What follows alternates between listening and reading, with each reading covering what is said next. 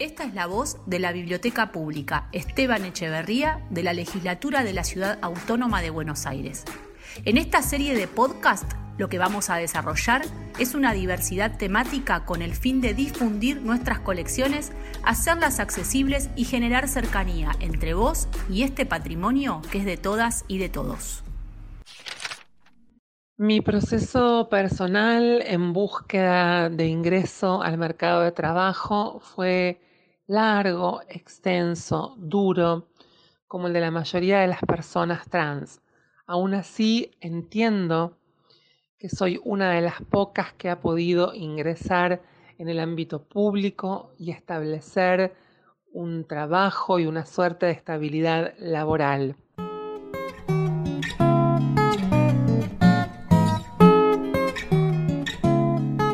Quien habla es Vida Morant, mujer trans y trabajadora en la legislatura de la Ciudad Autónoma de Buenos Aires. En este episodio, su historia de vida guiará un relato sobre la importancia del cupo laboral trans, al cumplirse los 12 años de la sanción de la Ley 3062 en el ámbito de la Ciudad de Buenos Aires.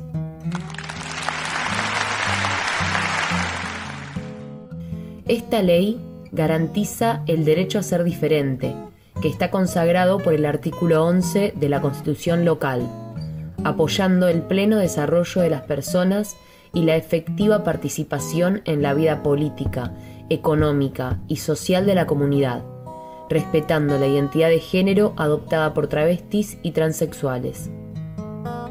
En 2012, en la ciudad también se sancionó la Ley 4376, que establece un marco de políticas públicas para el colectivo LGTBIQ e incluye la incorporación de un 5% de personas del colectivo trans en el sector público de la ciudad. Esta ley no está reglamentada y fue modificada por otras leyes, por lo que su implementación no se cumple.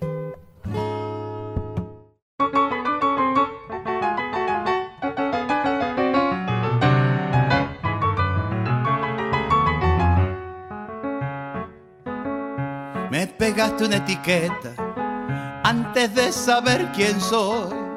Me pegaste una etiqueta antes de saber quién soy. Cuando me pusiste nombre, me condenaste a ser vos. Nunca podrás atraparme con una palabra. A pesar de haber transcurrido muchos años desde la sanción de estas leyes, los derechos que se enumeran están muy lejos de garantizarse poco para festejar, mucho por construir. Por eso, en este episodio queremos visibilizar una problemática que parece no estar contemplada en todas las políticas públicas, y mucho menos resuelta, la del colectivo trans, haciendo foco en la inserción laboral tan necesaria como urgente de las personas transgénero, transexuales y travestis. Largo fue mi recorrido de búsqueda sobreviviendo a través de mm, trabajo doméstico en casas de familia, vender dulces, vender cosméticos, em, en mi desempeño como actriz amateur, en teatros concert de la noche, haciendo espectáculos, dirigiendo obras. Los caminos que transitan las personas trans, en este caso Vida Morant, son luces que evidencian un recorrido de soledad y maltrato, en búsqueda de la oportunidad de un trabajo digno, seguro y sostenido en el tiempo. Se trata de una problemática social compleja porque atraviesa múltiples factores y también múltiples exclusiones, desde mucho antes de la inserción laboral. De manera frecuente, el rechazo familiar, con las implicancias de no contar con el apoyo y el afecto de una red de contención.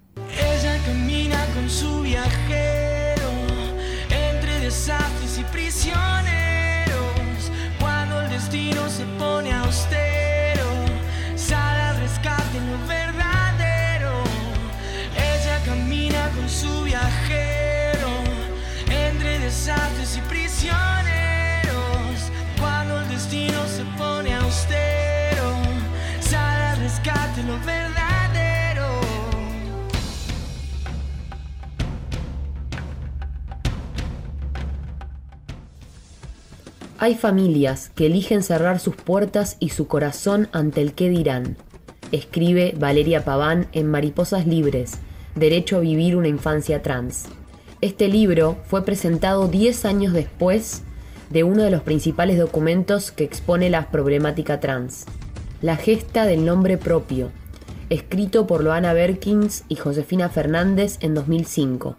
Loana fue una referente muy importante dentro del colectivo LGTBIQ, y además una trabajadora de la legislatura porteña. Cuando realmente vos sentís que sos una cosa, que querés vivir como vos sentís y que el, digamos, tu ámbito familiar o quienes te educan o son tus responsables, la sociedad, la escuela, te empiezan a decir que no, ¿no? Te, te, intentan reconducir todo el tiempo a algo que vos sentís que no sos. Entonces ahí empieza una primera cuestión que es la resistencia, ¿no? A, digamos, a, no aceptar eso y a quererse vos misma, ¿no? Ese es como el inicio de la lucha.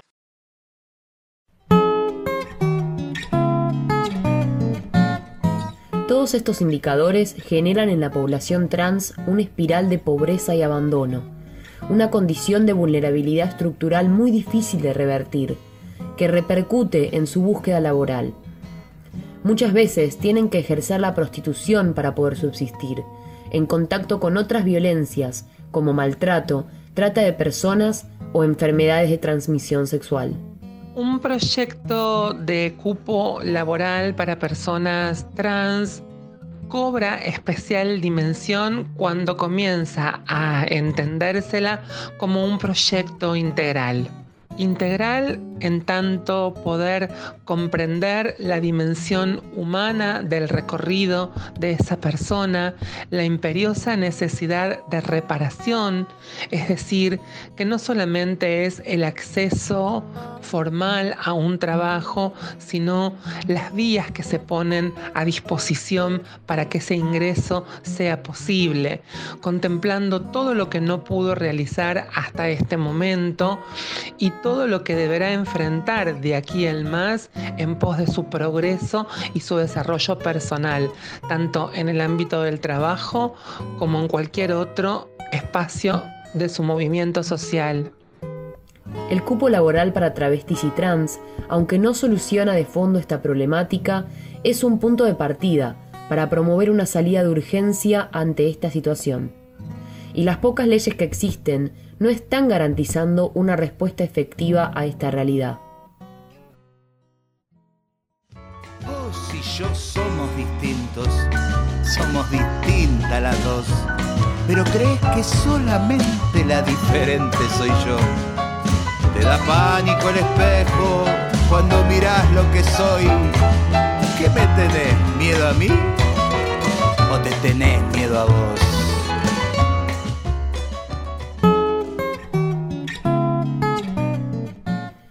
En la Guía de Acciones para una Inclusión Sociolaboral de Travestis, Transexuales y Transgéneros, elaborada por el Ministerio de Trabajo y Seguridad Social en 2017 y organizaciones de activistas y del colectivo trans, aporta datos extraídos de las escasas estadísticas existentes que revelan el crudo cuadro de esta situación. Algunos de estos datos informan que la expectativa de vida de las personas trans es de alrededor de 32 años y que las principales causas de muertes son las enfermedades relacionadas con el VIH en el 54% y asesinatos 16%, mientras que el resto de los fallecimientos se explica por suicidios, sobredosis y afecciones derivadas de mala praxis en adecuaciones corporales. En relación al nivel educativo, el 16% no culminó el nivel inicial y el 73% de las personas trans no completó el nivel secundario, mientras que un 94% no se encuentra incorporado al mercado de trabajo. Más del 75% ha declarado que realiza o realizó actividades de subsistencia relacionados con la prostitución y que fueron víctimas de la represión policial siempre bajo la amenaza de la incertidumbre del mañana, de la incertidumbre de dónde iba a dormir en el día de mañana o la semana que viene, a dónde tendría que llevar mis bolsas de ropa, de qué iba a sobrevivir, con qué dinero iba a poder pagar o la pensión o lo que necesitara para mis maquillajes o para la comida del día a día. En Argentina, la implementación de políticas de empleo para personas trans ocurrió en un contexto social e histórico particular, marcado por la consolidación de organizaciones sociales articuladas en torno a las identidades trans y la intensificación de sus demandas de visibilización y reconocimiento de sus derechos. Las luchas de las mujeres trabajadoras reivindicando sus derechos, peleando por una ciudadanía plena, fue abriendo con el tiempo las expresiones y luchas de otras identidades no hegemónicas, también discriminadas, excluidas, violentadas y vulnerables. Por todo esto, se reconoce el aporte teórico y conceptual de los feminismos como antecedente para la lucha y el reconocimiento de las personas LGTBIQ un primer ingreso a un programa de inclusión social que por el año 2010 lanzó el gobierno nacional. Me permite ingresar como docente tallerista. Em, en calidad de prestadora de servicios, pero empieza de alguna manera a partir de ese momento a delinearse el encuadre de sentido de pertenencia a una institución y el sentido de pertenencia que permite forjar una mm, sensación de utilidad y de dignidad en la producción de contenido, en la puesta en marcha de la propia fuerza de trabajo al servicio de otras personas. Como plantea la guía antes citada, una persona que durante por lo menos 40 años estuvo golpeando puertas en búsqueda de oportunidades, sobreviviendo a través de la informalidad de actividades o de trabajos, que tenga la posibilidad hoy de acceder a un trabajo formal, claramente va a cambiar su historia, su posicionamiento subjetivo y su constitución civil dentro de la sociedad pero también plantea que el cupo debería levantar un poco más la vista, entendiendo el alcance de reparación histórica de esa vida. Años después, el ingreso a la legislatura porteña fue realmente sorprendente, impactante en, mi aparato psíquico. Este sentido de pertenencia se consolida. El rol que fui desarrollando y aprendiendo en el área que actualmente me desempeño me colmó de satisfacciones, me despertó un montón de expectativas y de curiosidades de seguir formándome, de seguir delineando y mejorando ese rol para ofrecer cada día algo diferente, algo que supere lo que había hecho el día anterior y sigue siendo para mí eh, el trabajo más amado de mi corazón que tuve en la historia de mi vida.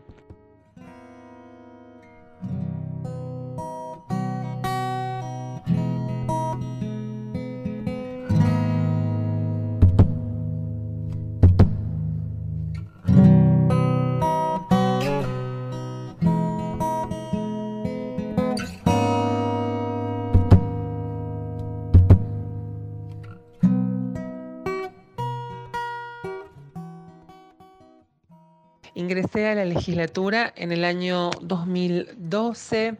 Fueron muchos los años en los que continuó esta modalidad de ser trabajadora como prestadora de servicios o servicios de locación, eh, aspirando todo el tiempo a que llegara aquel mágico momento en obtener un recibo de sueldo, en tener aguinaldo, en tener todas las cosas que el resto de, de la sociedad tiene. Y cómo, en el mejor de los casos y tras largos años, se accede a una planta transitoria, una estructura que aunque no tenga estabilidad permanente, brinda alguno de los derechos laborales.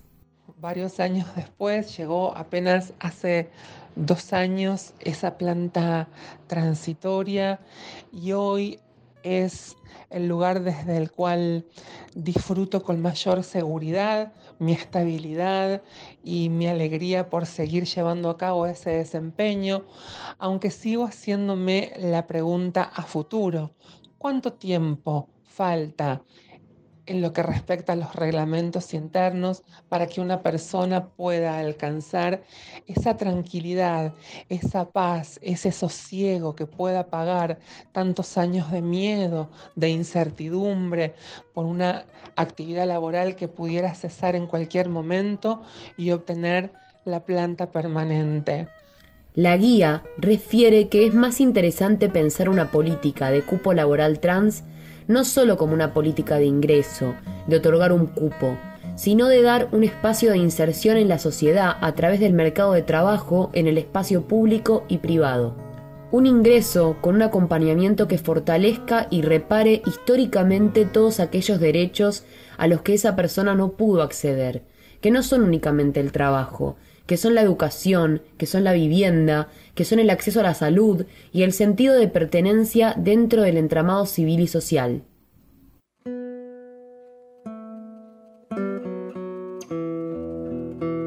Un día de trabajo en nuestra área de desempeño es incierto porque llevamos a cabo visitas de distinta categoría, organizando los contenidos de acuerdo a la población que nos visite. Nuestro trabajo exige la responsabilidad y la alegría, por supuesto también, de ser el rostro y la sonrisa que recibe a cada persona que llega a visitarnos con la expectativa de conocer la historia del Palacio Legislativo y los detalles del funcionamiento parlamentario actual. Lo maravilloso que tiene esta tarea para nosotras, las guías educativas de la casa, es que a través de este contacto cotidiano, personalizado, cara a cara, portando nuestra voz en el desarrollo de las narrativas de, la historia, del, del quehacer parlamentario, logramos una humanización de de lo que quizá parece una manera más formal, más solemne en los libros o incluso en los actos protocolares. Nosotras somos las anfitrionas, mostramos no solamente la descripción histórica ni los detalles de cada una de las áreas de funcionamiento de, de la actividad parlamentaria, sino que contamos y tratamos eh, en cada visita de poblar de anécdotas, de colores, de sensaciones, de todas las cosas que pasan cotidianamente en esa casa y que no solo tienen o están atravesadas por el rigor político, sino que la sociedad está presente ahí porque la historia de muchas vidas de personas que dejaron ahí algo, algún deseo, algún proyecto pensando en alguna determinada población o en algún determinado suceso de mejora para la sociedad, están también ahí presentes y visibles, no solo en nuestro relato, sino en la estructura de ese palacio legislativo. Uno vuelve siempre a los viejos sitios donde amó la vida entonces parece como están de ausentes las cosas queridas. Por eso muchacha no partas ahora soñando el regreso. Que el amor es simple y a las simples cosas.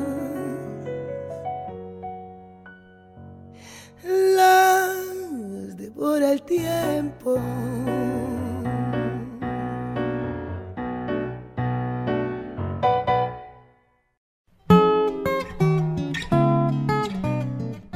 el disfrute de vida de su trabajo es otro de los argumentos por los cuales es tan importante el cupo laboral trans, para que más personas del colectivo tengan la posibilidad de acceder a un trabajo que disfruten. Además de las historias humanas, resulta importante saber que son muy numerosas las recomendaciones internacionales que existen y que apoyan esta reparación. Por ejemplo, la Corte Interamericana de Derechos Humanos recomienda formalmente a los gobiernos la sanción de leyes que apoyen la integración real del colectivo, considerando que la orientación sexual y la identidad de género, así como la expresión de género, son categorías protegidas por la Convención de Derechos Humanos. En Argentina, desde los avances legislativos existen iniciativas en varias jurisdicciones.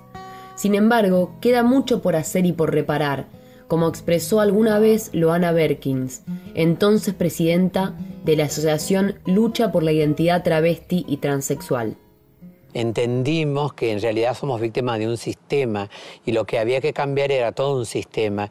Y entonces la, lucha ahí es donde empieza a ser colectiva y toma sentido cuando vos decís, bueno, no, no voy a luchar por mí, sino que lo tenés que extender a tus compañeras porque son las mismas historias de vida, la misma desigualdad, la misma opresión que viven.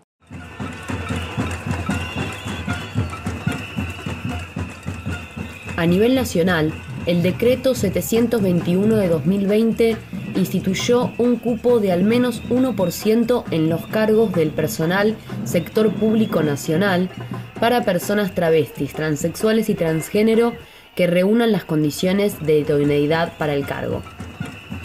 Los puntos más importantes de este decreto destacan la posibilidad de acceder al cupo para todas las personas trans, travestis y transgénero hayan o no efectuado la rectificación registral del sexo y el cambio de nombre de pila e imagen. La creación de un registro de aspirantes del colectivo, de anotación voluntaria para quienes deseen ingresar al sector público nacional. Además, establece mecanismos para garantizar que las personas aspirantes a los puestos de trabajo puedan completar sus estudios, en los casos de que los tengan incompletos.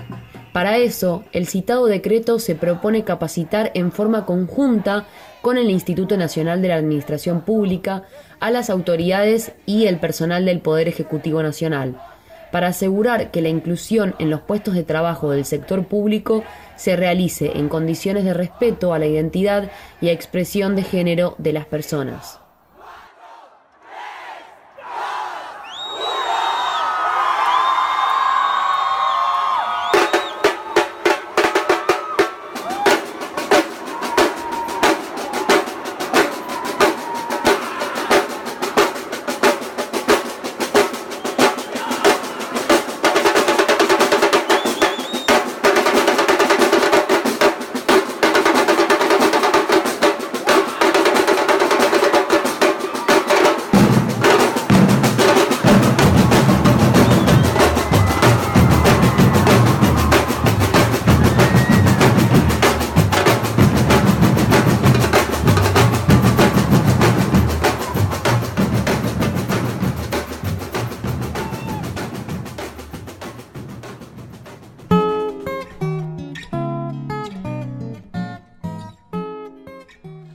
Plantea por un lado la idoneidad y por el otro si la persona no terminó los estudios puede acceder al trabajo con el compromiso de finalizarlos. Apunta a acompañar en la terminalidad educativa y a generar igualdad de oportunidades. Ahora bien, las capacitaciones y formaciones que se plantean, ¿de qué manera se van a monitorear para que realmente se cumplan? Y si al final termina siendo una sobrecarga de horarios o se exige un plazo incumplible que provoca un despido, con una mirada de buenas intenciones está buenísima la palabra garantizar, acompañar y formar. El punto es que simplemente correctamente se respete y se cumpla. Quien habla es Sebastián Rojas, varón trans que trabaja como administrativo en la Secretaría de Integración Sociourbana de Nación. La mirada crítica de Sebastián se enmarca en otras políticas impulsadas por el Estado que no se implementan correctamente o se convierten en letra muerta. Aunque la intención de incluir es clara y los fundamentos escritos en las legislaciones están alineados con la lucha de este colectivo, los cumplimientos deben estar a la altura. En el texto de este decreto se reconoce que se trata de una población históricamente criminalizada por códigos contravencionales y de faltas, y en muchos casos siguen siendo víctimas de violencia institucional. A esto hay que sumar la expulsión histórica en los ámbitos educativos, la dificultad en la obtención de trabajos formales y estables. Por eso, la responsabilidad del Estado es ineludible. Esta normativa, además de garantizar un piso mínimo de empleos para la población travesti trans, atiende particularmente esta cadena de exclusiones.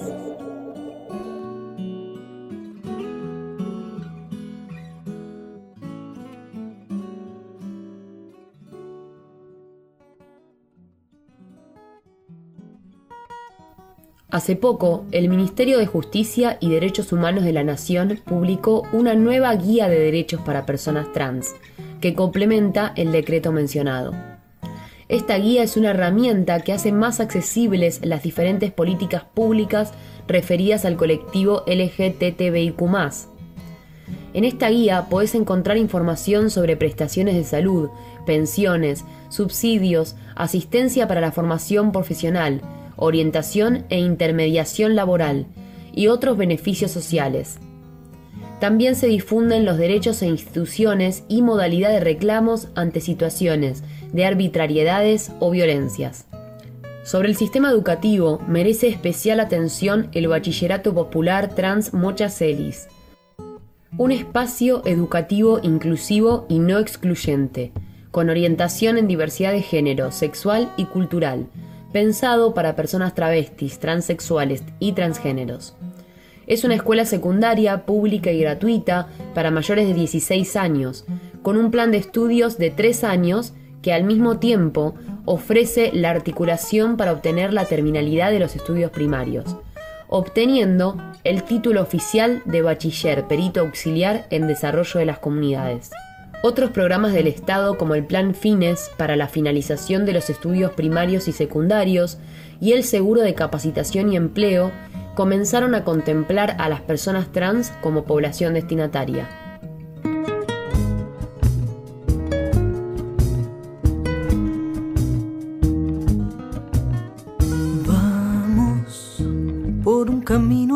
Somos, almas que lleva el tiempo sombras cargando su pasado siembra, de los que no han estado pasarán. Paso firme de las cosas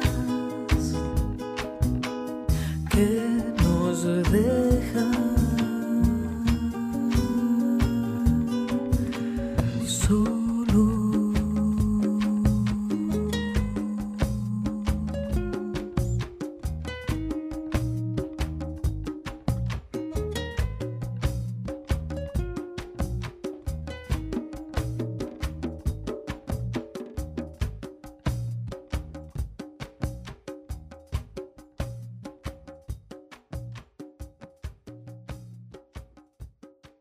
Veamos cómo estamos a nivel provincial con respecto al cupo trans. Chubut, Chaco, Río Negro, Santa Fe, algunos municipios de Mendoza y en localidades como Rosario, Venado Tuerto, tienen alguna normativa aprobada en materia de cupo trans. Los requisitos para estos ingresos, el cumplimiento y los porcentajes son variables. En la provincia de Buenos Aires, la legislatura aprobó por unanimidad en 2015 la ley 14.783, llamada Amancay Diana Zacayán, de cupo laboral trans, que se reglamentó recién el 5 de diciembre de 2019. Amancay Diana Zacayán, a quien debe el nombre esta ley, era una reconocida activista por los derechos humanos y del colectivo travesti, transexual y transgénero que inició su militancia en La Matanza, para luego ser miembro del equipo del Programa de Diversidad Sexual, del Instituto Nacional contra la Discriminación, la Xenofobia y el Racismo, el INADI. Ella fue líder de la Asociación Internacional de Lesbianas, Gays y Bisexuales, la ILGA, y dirigente del Movimiento Antidiscriminatorio de Liberación. Diana fue una de las primeras personas en recibir un DNI que receptó su identidad autopercibida, conforme a la Ley de Género número 26.743. El 13 de octubre de 2015 fue hallada sin vida dentro de su domicilio en el barrio de Flores de la ciudad de Buenos Aires. Su cuerpo presentaba signos de violencia y homicidio. Su caso fue histórico, por integrar por primera vez el concepto travesticidio o transfemicidio, que incorpora al homicidio el carácter de odio a la identidad de género. Al mismo tiempo, la Organización Mundial de la Salud anunciaba que, en su nueva clasificación mundial de enfermedades, había sacado a la transexualidad del grupo de desórdenes mentales.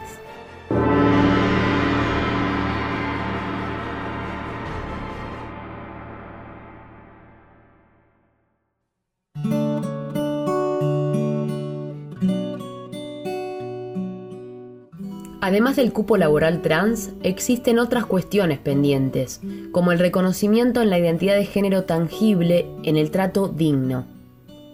Para eso es necesario adecuar los instrumentos administrativos, formularios y registros.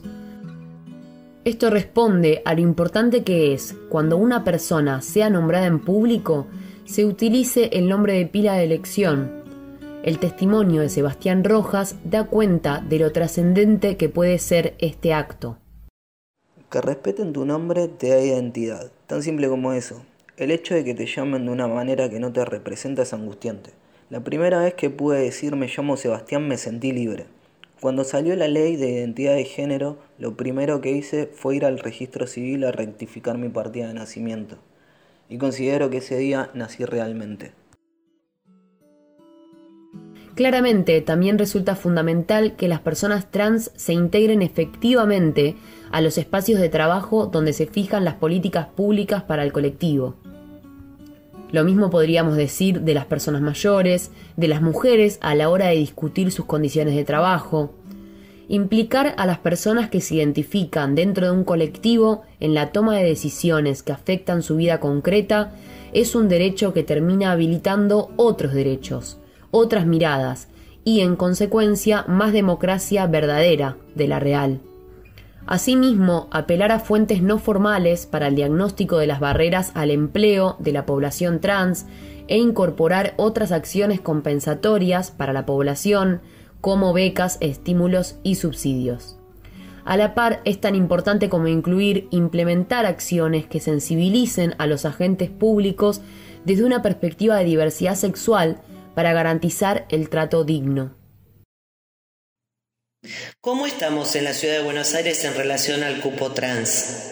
En la legislatura de la ciudad autónoma de Buenos Aires se encuentran en tratamiento varios proyectos que, de aprobarse, determinarían la incorporación del cupo laboral para personas travestis y trans. En estos proyectos se busca también generar planes integrales y fijan conceptos básicos para marcar la cancha no discriminación, toda persona tiene derecho al trabajo digno y productivo, a condiciones equitativas y satisfactorias de trabajo y a la protección contra el desempleo, sin discriminación por motivos de su identidad de género.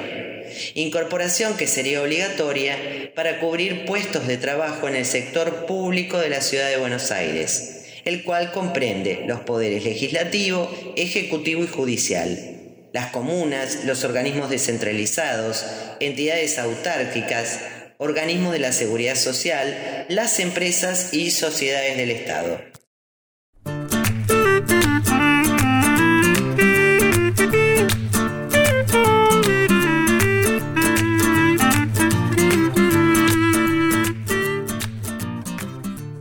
Tendrían la obligación de ser contratadas aquellas personas travestis, transexuales y transgénero que reúnan las condiciones de idoneidad para los puestos a los cuales aspiran, en una proporción no inferior al 0,3% de la totalidad del personal, cualquiera sea la modalidad de contratación, con el fin de promover la igualdad real de oportunidades en el empleo público. Al igual que la normativa nacional, incluiría la elaboración de un registro de personas travestis, transexuales y transgénero que aspiren a obtener un empleo con el objeto de facilitar su incorporación laboral y cumplimentar lo establecido en la presente ley.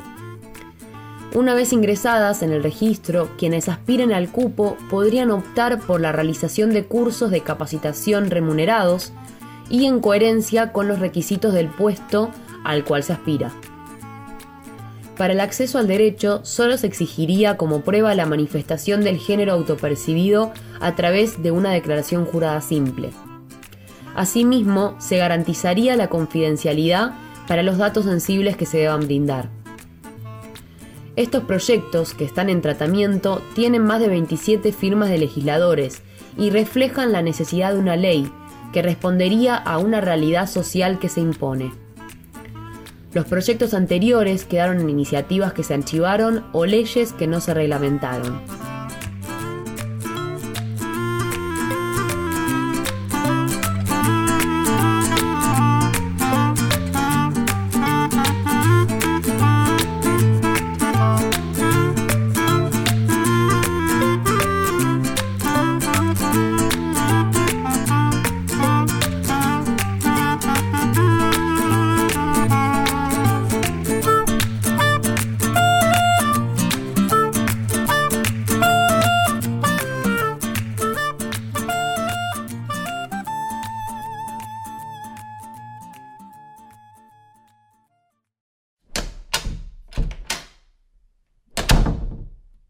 Las necesidades de este colectivo no pueden esperar.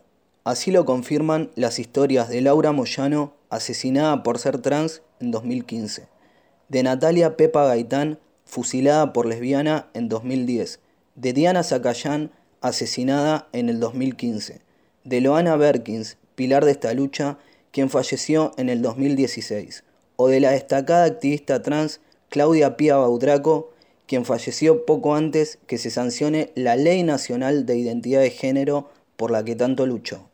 También las vidas de Fernando Rodríguez de Córdoba y Benjamín Génova de Neuquén, varones trans que llevan adelante su lucha en organizaciones y visibilizan una identidad de la que poco se habla. Sus nombres son los de cientos de personas trans asesinadas, perseguidas y atacadas por defender su identidad y sus derechos.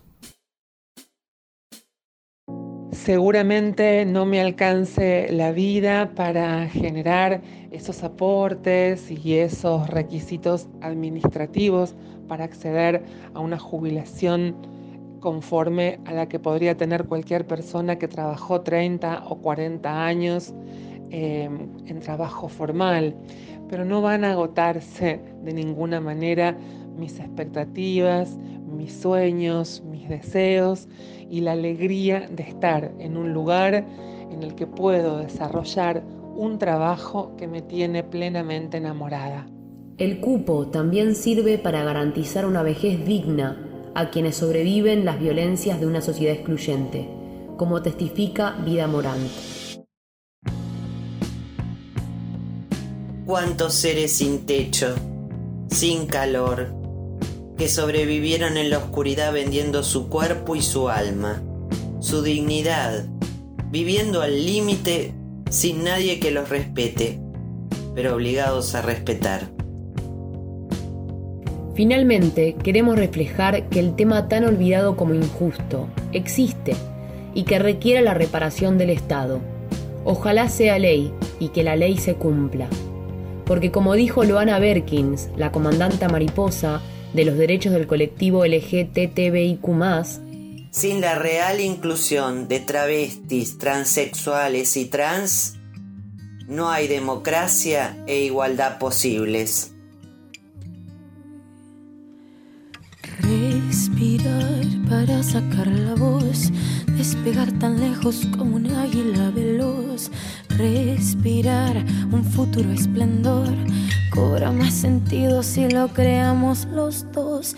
Liberarse de todo el pudor, tomar de las riendas, no rendirse al opresor.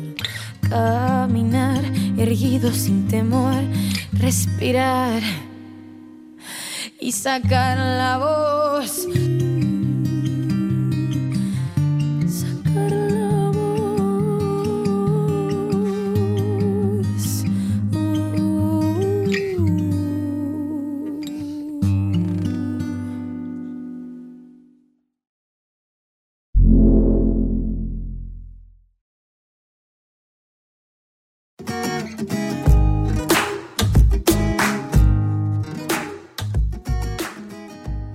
En este episodio de Voces en la Biblioteca entrevistamos a Vida Morant y a Sebastián Rojas.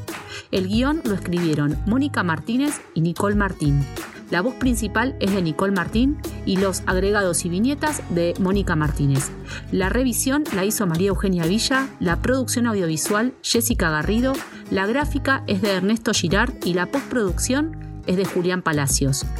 Aclaramos también que todos los ejemplares que formaron parte de esta investigación pertenecen a la colección de género y feminismos que está incluida dentro de la Biblioteca Pública Esteban Echeverría de la Legislatura de la Ciudad Autónoma de Buenos Aires.